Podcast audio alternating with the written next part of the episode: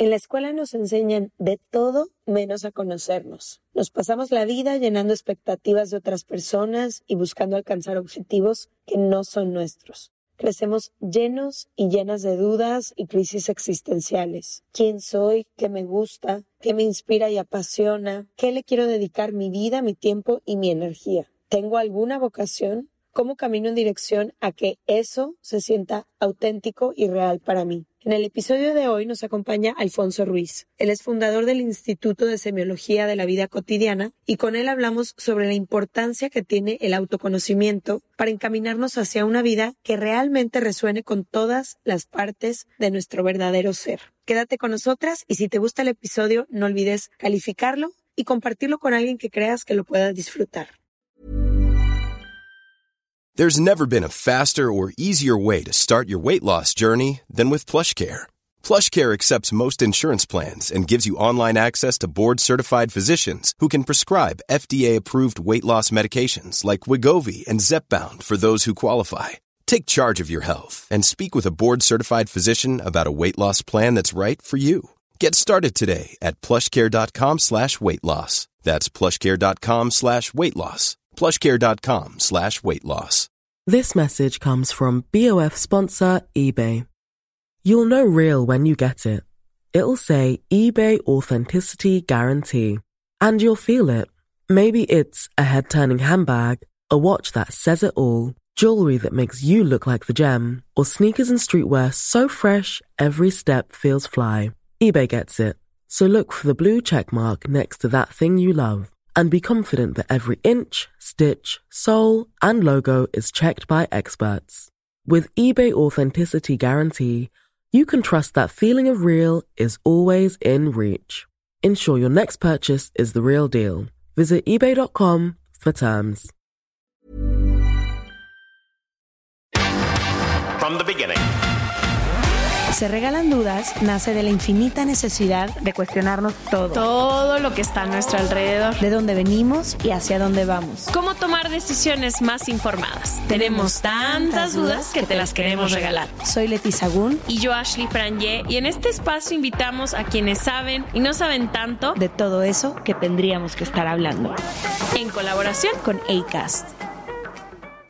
Les damos la bienvenida a otro martes de Se Regalan Dudas.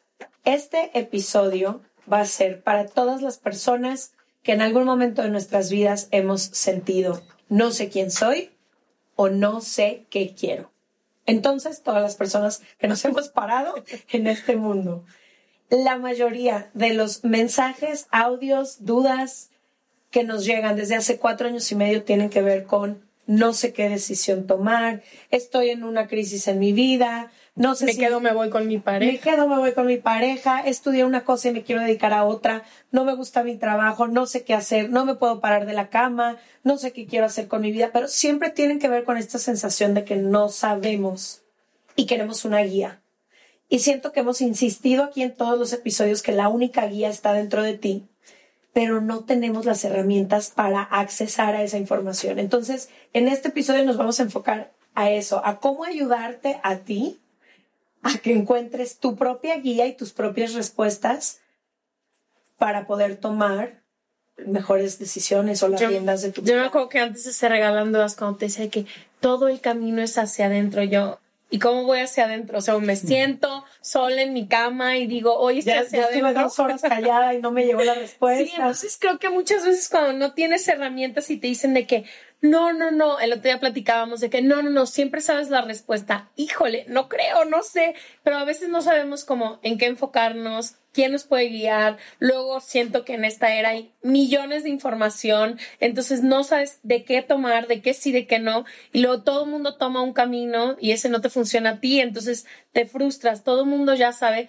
que creo que nos pasó a nosotras, empezamos a regalan dudas que era cambiarnos de carrera y tuvimos que cambiar tantas cosas que luego te quedas un poco parada en el quién soy ahora, cómo, cómo, cómo soy ahora con tanto cambio que estoy viviendo. Entonces creo que no solo pasa como a la edad más chica, cuando tienes que hacer como decisiones muy grandes, que sé que muchos de los audios que nos mandan son de carreras y así, pero pasa múltiples veces en nuestra vida que nos tenemos que reinventar porque no sabes quién eres. y redefinir, ¿no? Como muchas veces todas estas etiquetas que creemos que somos y de pronto por ejemplo, lo hablábamos hace unas semanas.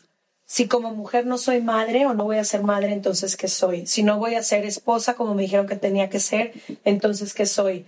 Quienes deciden no ser profesionistas porque van a dedicarse al hogar, entonces ¿quién soy? Si no voy a ser la estudiante o el estudiante que mi familia y yo misma esperaba, siento que también con tantas expectativas que tenemos desde niños y niñas y tantas capas que le vamos poniendo a la cebolla, también es muy difícil encontrarte con creer que por no cumplir con ciertas cosas fracasas. Y luego te pasa también lo opuesto, que cumples con todo lo que te dijeron y tampoco llega la satisfacción. Entonces, bueno. es como, hice todo, pero no, y luego no hago todo y a veces tampoco. Entonces es como difícil encontrar quién eres. Hoy nos acompaña el doctor Alfonso Ruiz Soto. Él es el creador del modelo educativo de semiología de la vida cotidiana y también fundador del Instituto de Semiología de la Vida Cotidiana. Bienvenido a Se Regalan Dudas. Estamos listos para saber quiénes somos y qué queremos. Muchísimas gracias. Qué gustazo. Pero tú eres Lili, tú eres Leti, tú eres Ash. Ya Sí, saben quiénes son. exacto. Mira, esta visión del conocimiento de uno mismo es un tema absolutamente crucial. Es el tema central del modelo educativo de semiología de la vida cotidiana. Por una razón muy sencilla porque nosotros, cada uno de nosotros, hemos sido los únicos ausentes de nuestro propio proceso educativo. Es decir, en el proceso educativo tradicional existe un agujero negro, un vacío tremendo, una notable ausencia. Y esa notable ausencia eres tú. Wow. Tú eres el único que ha estado ausente de su proceso educativo. Porque es todo mundo te educa y te dice cómo hacerlo menos tú. menos tú, pero además otra cosa. Vas a tu modelo educativo tradicional en cualquier parte del mundo, ¿eh? Y aprendes muchas cosas útiles, sin duda. Aritmética, geografía, física, química, ta, ta, ta. Mira, todo. sí, y te voy a poner ahí en la, Pero lo único- en la tabla química de los elementos hasta el día de hoy. No sirvió. Por favor, El binomio al cuadrado. Pero imagínate eso. Eh, estudias de todo, de todo, de todo. Y lo único que no te estudias es a ti mismo.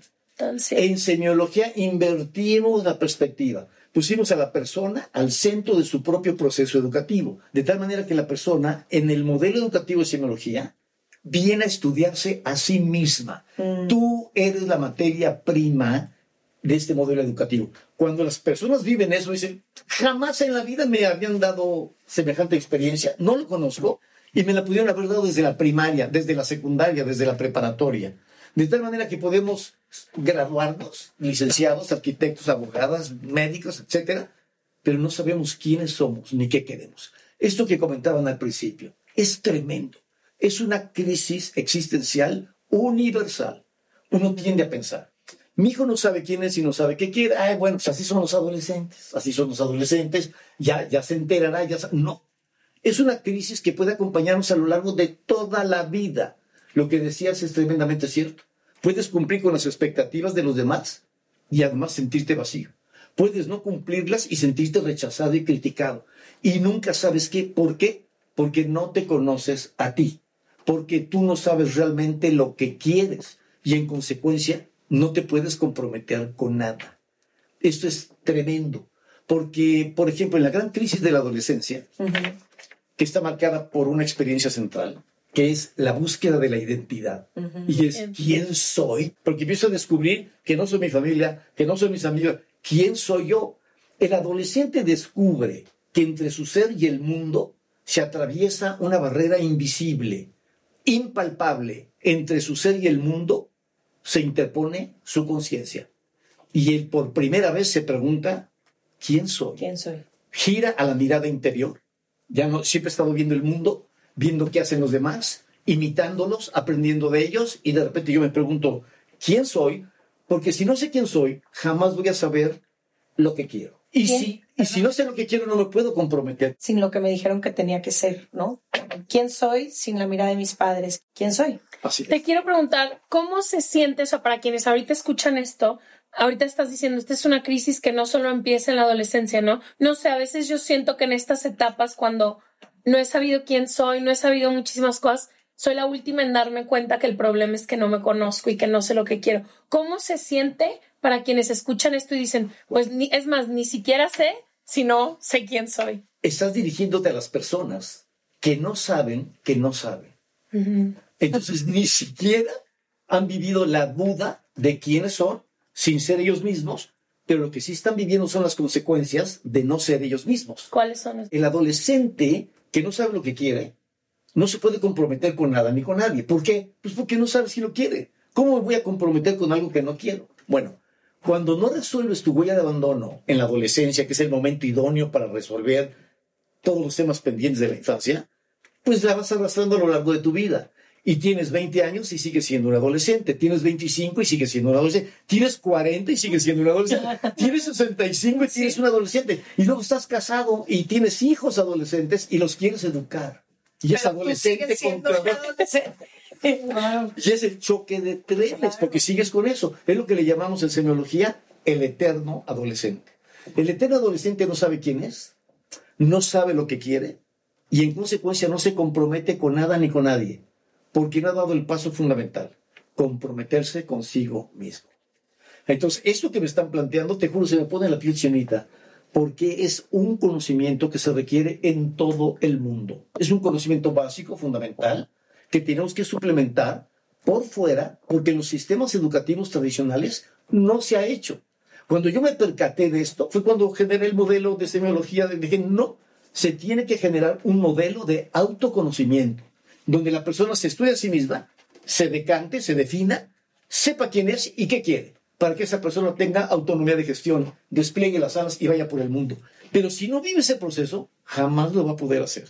No lo va a hacer nunca. Entonces, hay personas que rápidamente se dan cuenta de que no saben quiénes son ni qué quieren y que nunca se han estudiado a sí mismas y vienen con un apetito enorme. Hay otros que tardan más y están medio mareados. Por ahí no, y por ahí no, y por ahí no. Entonces dices, tú aprendí a madrazos, ¿por qué aprendiste? Pues que no sé. Que no, sé, nada. no sé nada. Entonces, si estás parado aquí y donde creo que todos nos podemos identificar, ¿no? En el, he estado en momentos de mi vida donde no sé quién soy. ¿Cómo entonces empiezo a caminar este camino que dices del autoconocimiento? Porque como te digo, siento que ya hay miles de herramientas, miles de información. Aquí tratamos, literalmente todos los podcasts terminan en tú eres el responsable, tú puedes, todo está dentro de ti. Y como que a veces siento que no sabemos cuáles son los pasos para seguir para encontrar quién soy yo. Fabuloso, maravilloso porque fue uno de mis grandes objetivos al crear este modelo. Yo me percaté exactamente de lo mismo.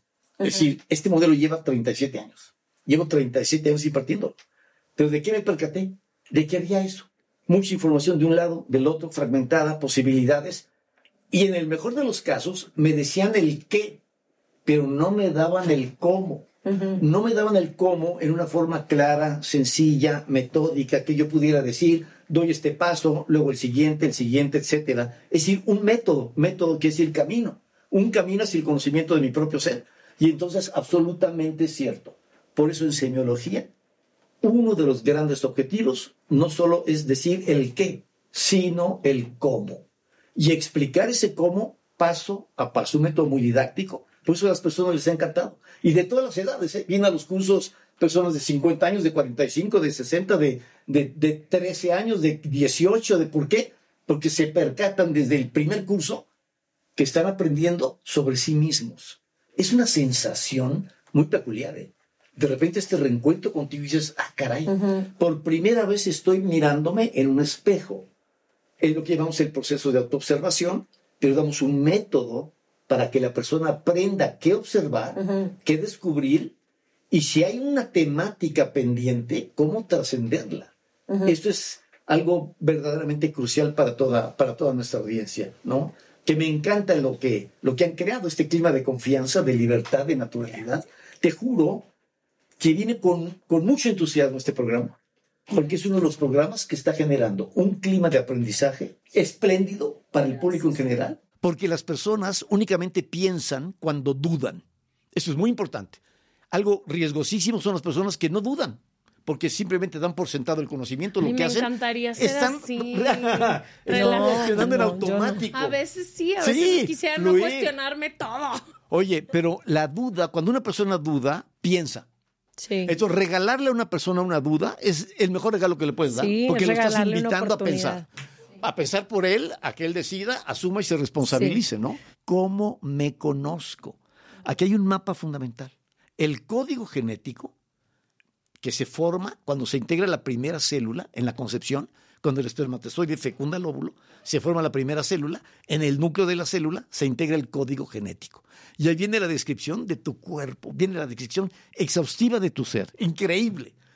Ese código genético lo proyectas así en el espacio, en el tiempo, y te conviertes en lo que eres. Si lo, todos los que estamos aquí echáramos el reloj biológico hacia atrás, todo empieza en una célula. Llegamos a la célula. Ese código genético no existe en el vacío, sino que existe en un contexto determinado que le llamamos principio de realidad. Entonces, todo tu entorno, familiar, social, cultural, incluso ¿sí? Eh, eh, eh, el universo en nuestro gran contexto de contextos, ahí estás metido. No existes en abstracto, ahí estás metido. Muy bien. Ese le llamamos el código cultural. Es todo lo que vas aprendiendo a lo largo de tu vida.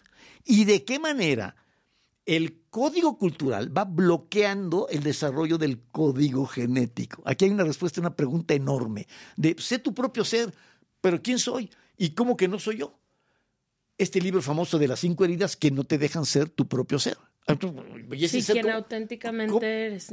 ¿Cómo lo encuentro? ¿Y por qué no lo encuentro? Pues porque está bloqueado. ¿Y por qué está bloqueado? Por una serie de huellas que le llamamos tu imaginario personal. ¿Quién es el imaginario? Aquel que creo ser, pero no soy.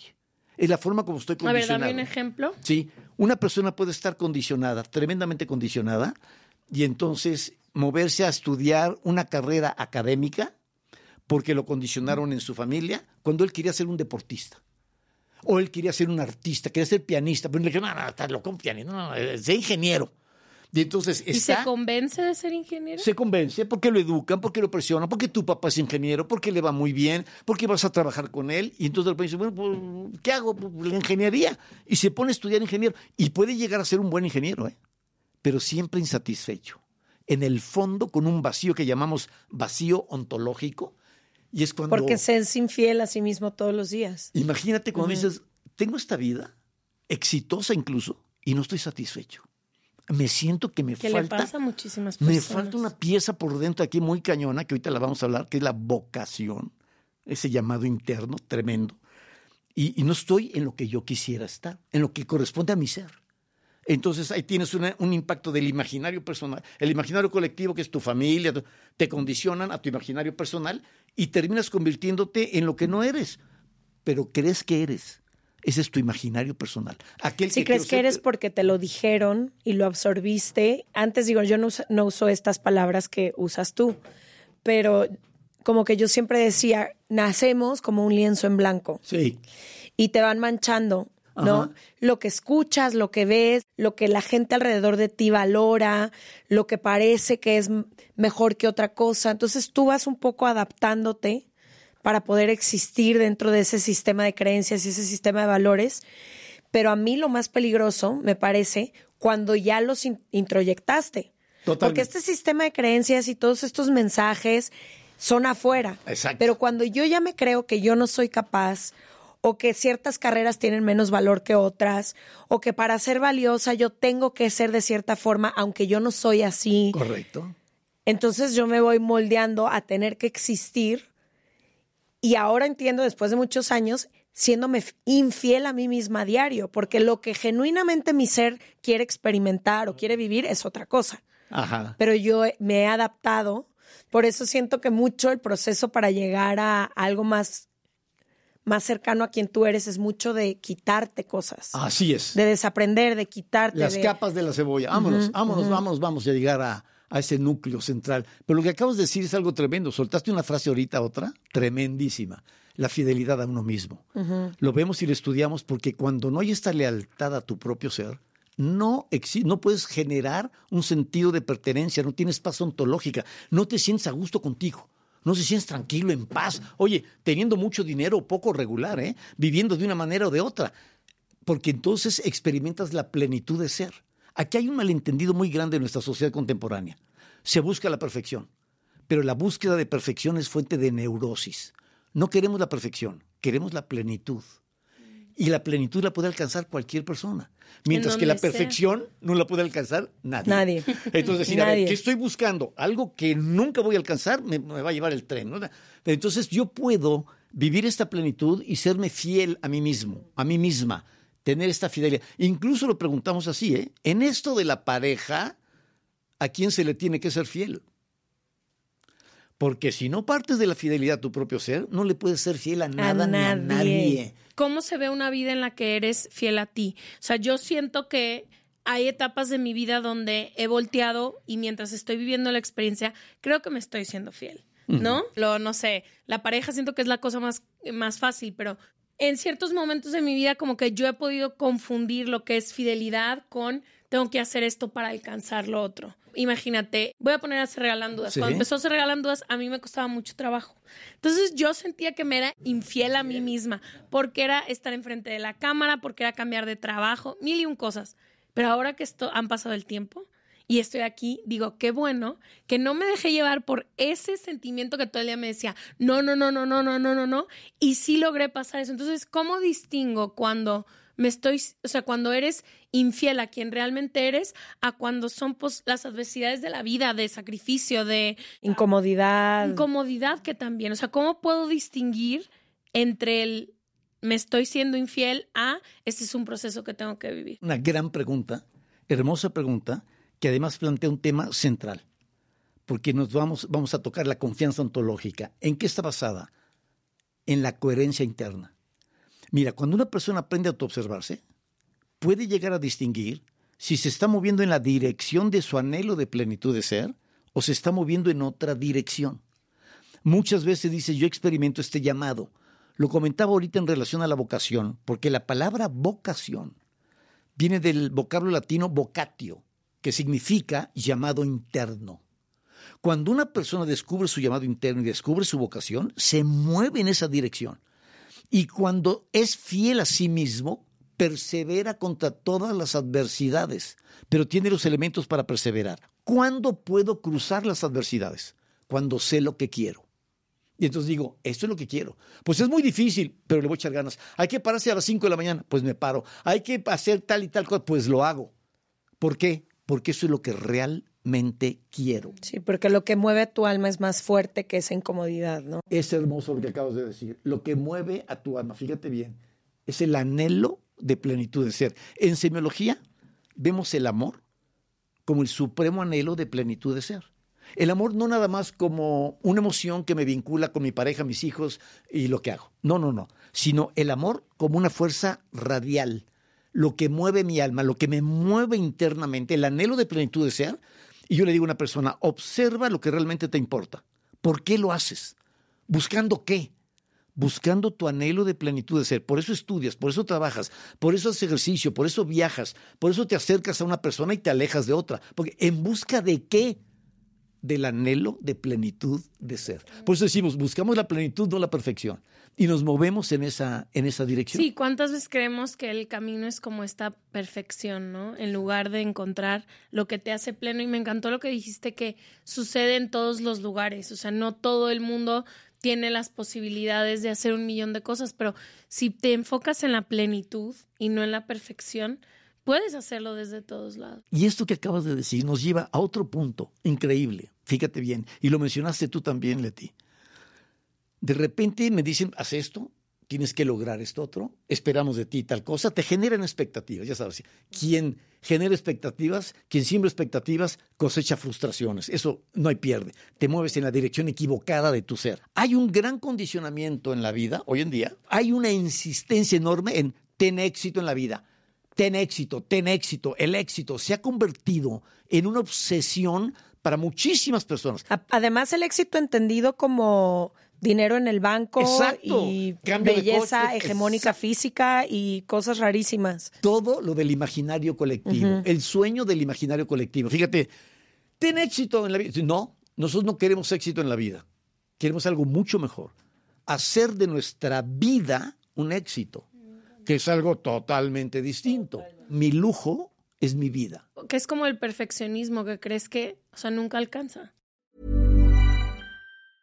There's never been a faster or easier way to start your weight loss journey than with PlushCare. PlushCare accepts most insurance plans and gives you online access to board-certified physicians who can prescribe FDA-approved weight loss medications like Wigovi and Zepbound for those who qualify Take charge of your health and speak with a board-certified physician about a weight loss plan that's right for you. Get started today at plushcare.com slash weight loss. That's plushcare.com slash weight loss. plushcare.com slash weight loss.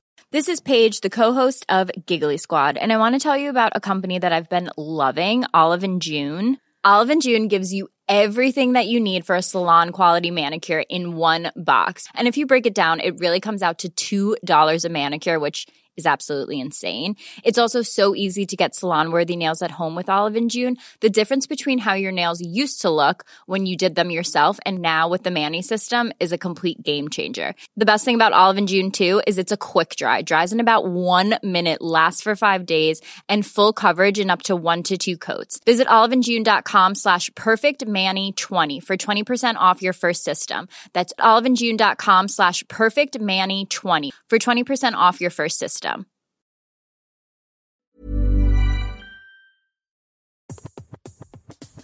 Este mes, Leti y yo nos tomamos unas merecidas vacaciones. En lo personal, necesitaba un tiempo de desconexión para estar solo conmigo y con las personas que quiero. Uno de los planes que hicimos fue ir a uno de mis lugares favoritos, el mar. Por eso decidí comprarme un traje de baño lindo, protector solar y algunas otras cosas que quería llevarme a la playa. Después de comprar lo que necesitaba, usé una app que se convirtió en mi más grande aliada, porque me regresó dinero en efectivo y me recompensó por muchos de los gastos que hice. La app se llama Hypora y es muy sencilla, rápida y segura de usar.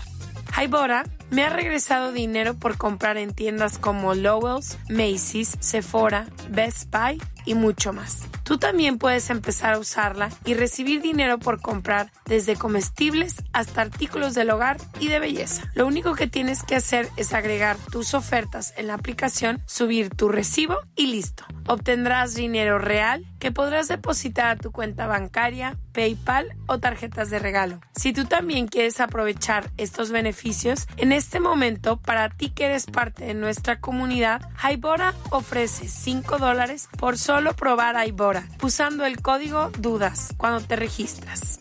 Simplemente ve a la Apple Store o a Google Play Store y descarga la aplicación Hybora, completamente gratis para comenzar a ganar dinero en efectivo y use el código DUDAS. Eso es I-B-O-T-T-A en App Store o en Google Play con el código DUDAS. Entiendo muy bien porque yo he sentido esa vocación de algo que genuinamente quiere mi alma y mi ser y entonces tengo la convicción y puedo caminar hacia allá. Pero yo me quiero regresar a esos momentos de mi vida o a esas personas que conozco que no sienten esa convicción. que no han encontrado una vocación, que no es que se estén engañando y diciendo, es que me pusieron a estudiar leyes, pero yo quería ser escritor. No, son estas personas que nunca han sentido ni las ganas de ser escritor, pero ni de ser abogado, que no sienten esa pasión que les mueve hacia un lugar necesariamente y que no saben qué quieren hacer de su vida. O sea, yo quiero que hablemos más bien de eso, más que de cuando ya una sabe perfectamente qué, cómo, dónde, cuándo, por qué. Cuando una persona tiene la huella de abandono, esta huella de abandono que se configura en la infancia profunda, primeros tres años de vida, Volvi lo señala en el primer año, pero se forma en, los, en forma profunda en los primeros tres años de vida, llega hasta los siete años de vida, pero se prolonga hasta la adolescencia. Okay. Y esta, esta huella de abandono, ¿en qué, ¿en qué radica? ¿En qué consiste? Cuando una persona no logra introyectar adecuadamente, porque no lo recibe o porque se los dan en exceso, los siete valores del sentido de pertenencia. Fíjate bien, estos valores que te dicen, de aquí soy, aquí generan el arraigo, que son siete valores. Afecto, apoyo, comprensión, placer, inspiración, conocimiento y reconocimiento. Y entonces, cuando una persona recibe, tú imagínate esas circunstancias. Imagínate que alguien, alguien te eso. recibió todo? ¿Alguien recibió todo eso? no creo. Y entonces dices, ya aquí soy, aquí arraigo, me explico. Es una, es una belleza. Tienes afecto, apoyo, comprensión, placer, inspiración, conocimiento y reconocimiento. Se supone que estos valores provienen de nuestros cuidadores primarios y de nuestro entorno inicial. Y entonces la huella de abandono está muy reducida. Pero la mayoría de las personas no recibe uno, por ejemplo, puede recibir mucho afecto, pero poco apoyo. Y se va formando lo que llamamos el perfil de la huella de abandono. Y entonces, dentro de estos perfiles, está el de la inspiración. Yo le invito a la audiencia que piense. En tu infancia, ¿quién te inspiró? ¿Alguien te inspiró? ¿A qué te inspiró? ¿Tu padre, tu madre te abrieron las puertas de la lectura, de la música, del deporte, de la, de la, de la comida, de la cocina?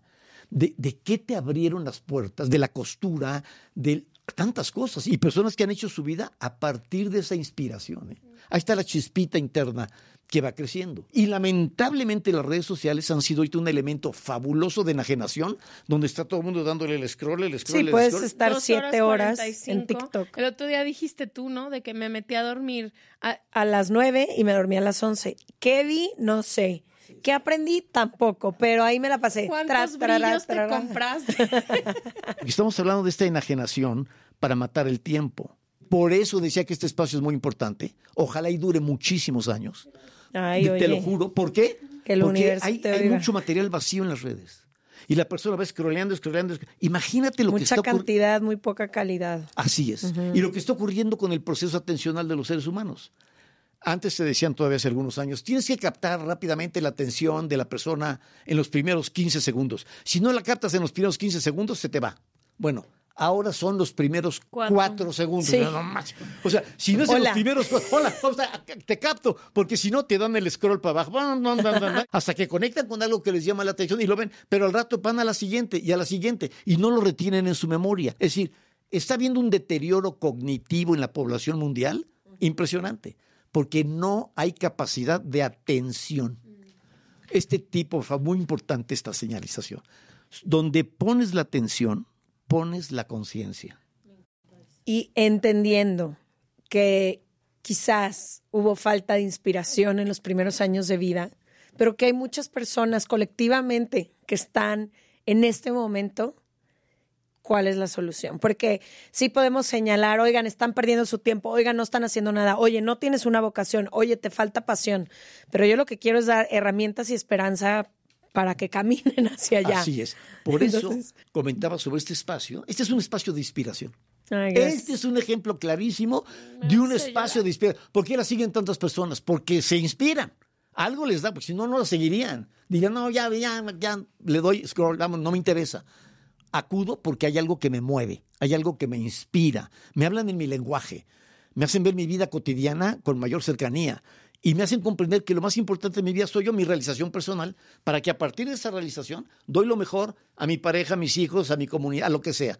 Porque nadie puede dar lo que no tiene. Si yo no lo genero en mí, pues ¿qué les voy a dar? Buscar inspiración afuera. Eso. Por favor, métete en una biblioteca y vas a ver lo que encuentras. Y pones tu atención ahí, lo que empieza a moverse dentro de ti. Una gran película. Te puede conmover y te puede cambiar la vida una película. ¿eh? Entras al cine siendo uno y sales siendo otro.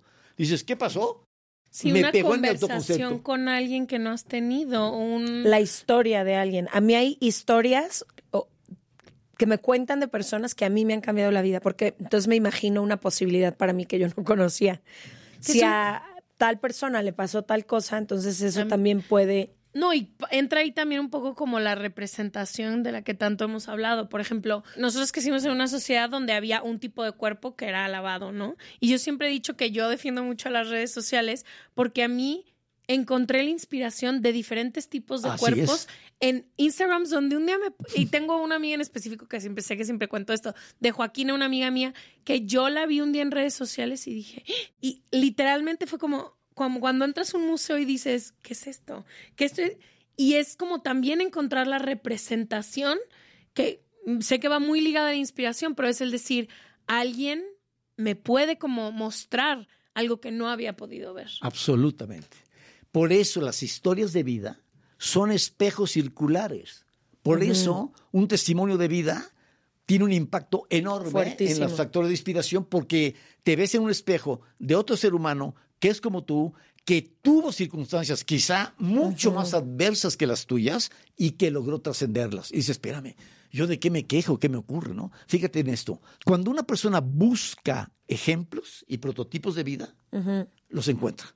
Sí. Es dependiendo dónde pones la mirada. ¿Qué estás buscando? Y sabes que también, yo creo que muchas veces cuando, sobre todo cuando estás con tanta apatía a la vida, a no encontrarle un sentido, a no saber quién eres, a veces no es que vayas a ver a alguien o ver una película o un libro, inmediatamente despierte tu inspiración, pero hay una palabra que a mí me cambió la vida y la he repetido en varios episodios y hoy la voy a volver a retomar, que es la curiosidad.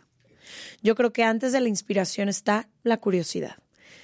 ¿Qué temas llaman tu atención? ¿De qué puedes pasar muchas horas hablando? ¿Qué películas podrías ver una y otra vez? ¿Qué puedes ¿En qué enseñar? actividad? ¿Qué puedes enseñarle a otras personas? ¿Qué actividades te gusta hacer? Y muchas veces creemos que son tonterías o que son banales o que son hobbies que no tienen sentido. Y yo creo que la mayoría de las personas que no han encontrado como esta inspiración, este sentido, esta vocación, es en los pequeños llamados y en el camino que vas encontrando las respuestas. Pero el primer pasito que puedes dar es tu curiosidad. ¿Qué temas despiertan tu curiosidad? Síguelos, lee más sobre eso o ve un tutorial de ese tema que te llama tu atención.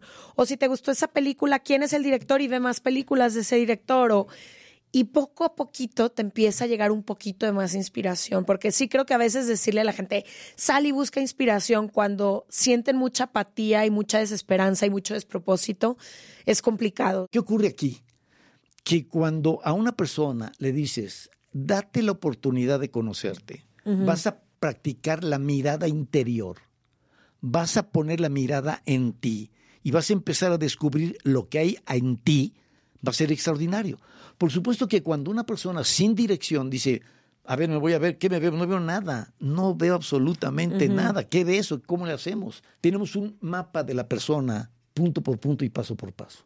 Tiene una estructura. Tiene cinco potenciales, que son cinco lenguajes que dialogan dentro de ti. Ok. El potencial instintivo, con todos los signos instintivos. El potencial instintivo procesa las funciones biológicas internas.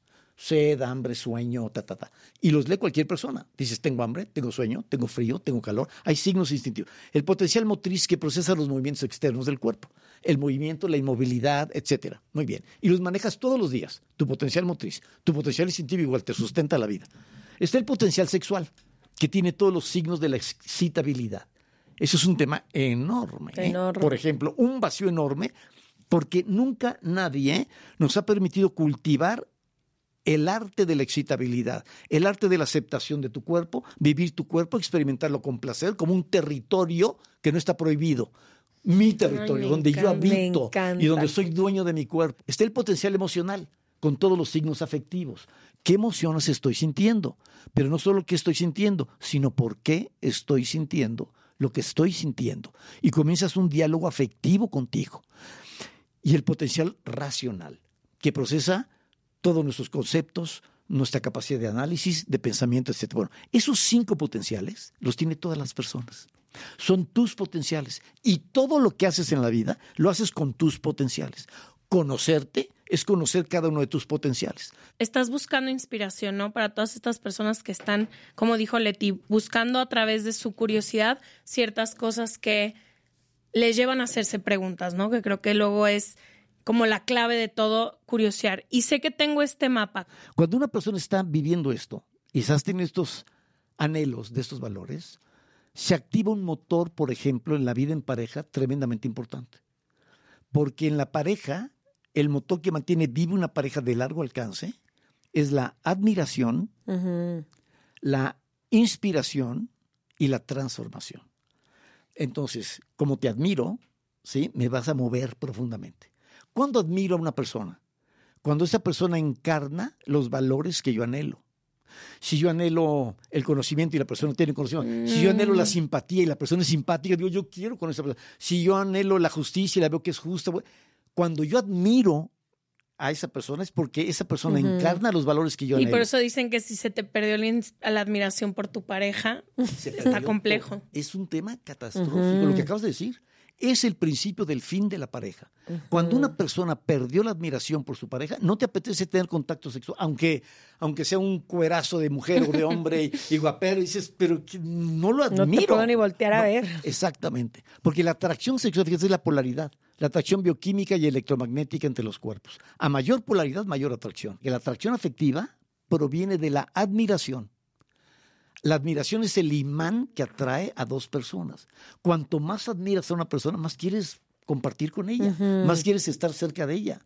Entonces, la admiración que genera la inspiración. ¿Qué es la inspiración? La palabra viene con un término eh, etimológico maravilloso. Significa Dios en mí, inspirado. La inspiración saca lo mejor de mí. Te admiro, sacas lo mejor de mí, me inspiras. Y la inspiración provoca la transformación.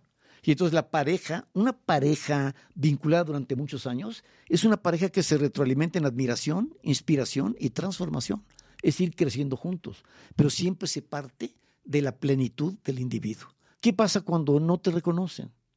Que vas a buscar por todos los medios que alguien te reconozca para recibir el reconocimiento que no tuviste. Sí. Literal, no importa el costo.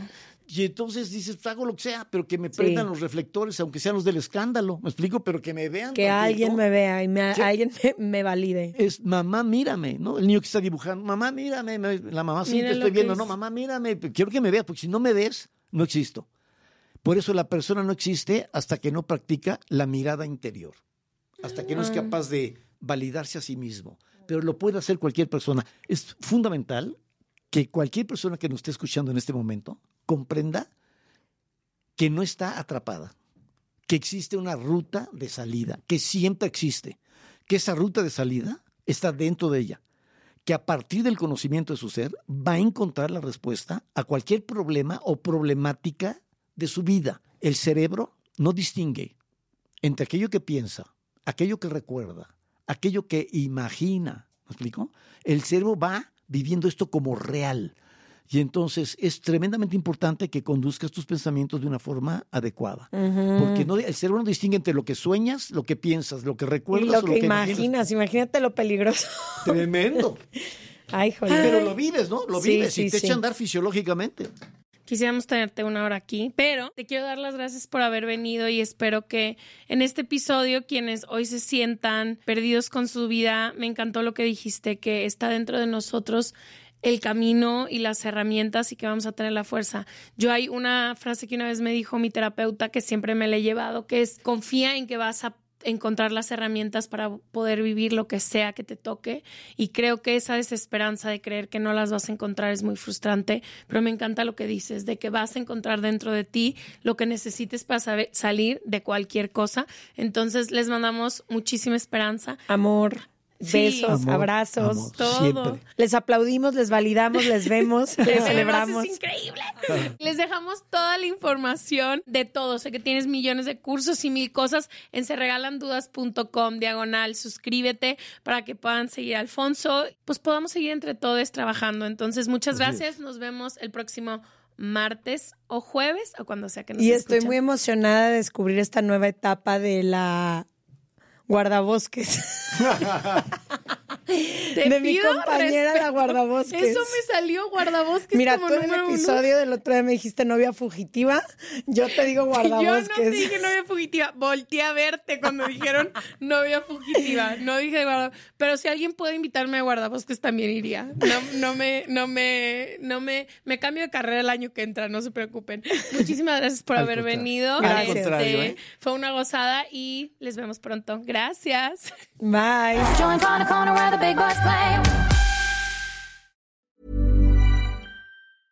Hey, folks, I'm Mark Marin from the WTF Podcast, and this episode is brought to you by Kleenex Ultra Soft Tissues your ally to help tackle your allergy symptoms this season. I love the change of seasons, but nobody loves pollen and all those other things floating in the air that make you sneeze during this nice weather. Kleenex Ultra Soft tissues are hypoallergenic and allergist approved. So fight back against watery eyes and runny noses without worrying about irritating your skin. For this allergy season, grab Kleenex and face allergies head on. Imagine the softest sheets you've ever felt. Now imagine them getting even softer over time. That's what you'll feel with Bowl and Branch's organic cotton sheets. In a recent customer survey, 96% replied that Bowl and Branch sheets get softer with every wash. Start getting your best night's sleep in these sheets that get softer and softer for years to come. Try their sheets with a 30-night guarantee. Plus, get 15% off your first order at bowlandbranch.com. Code BUTTERY. Exclusions apply. See site for details.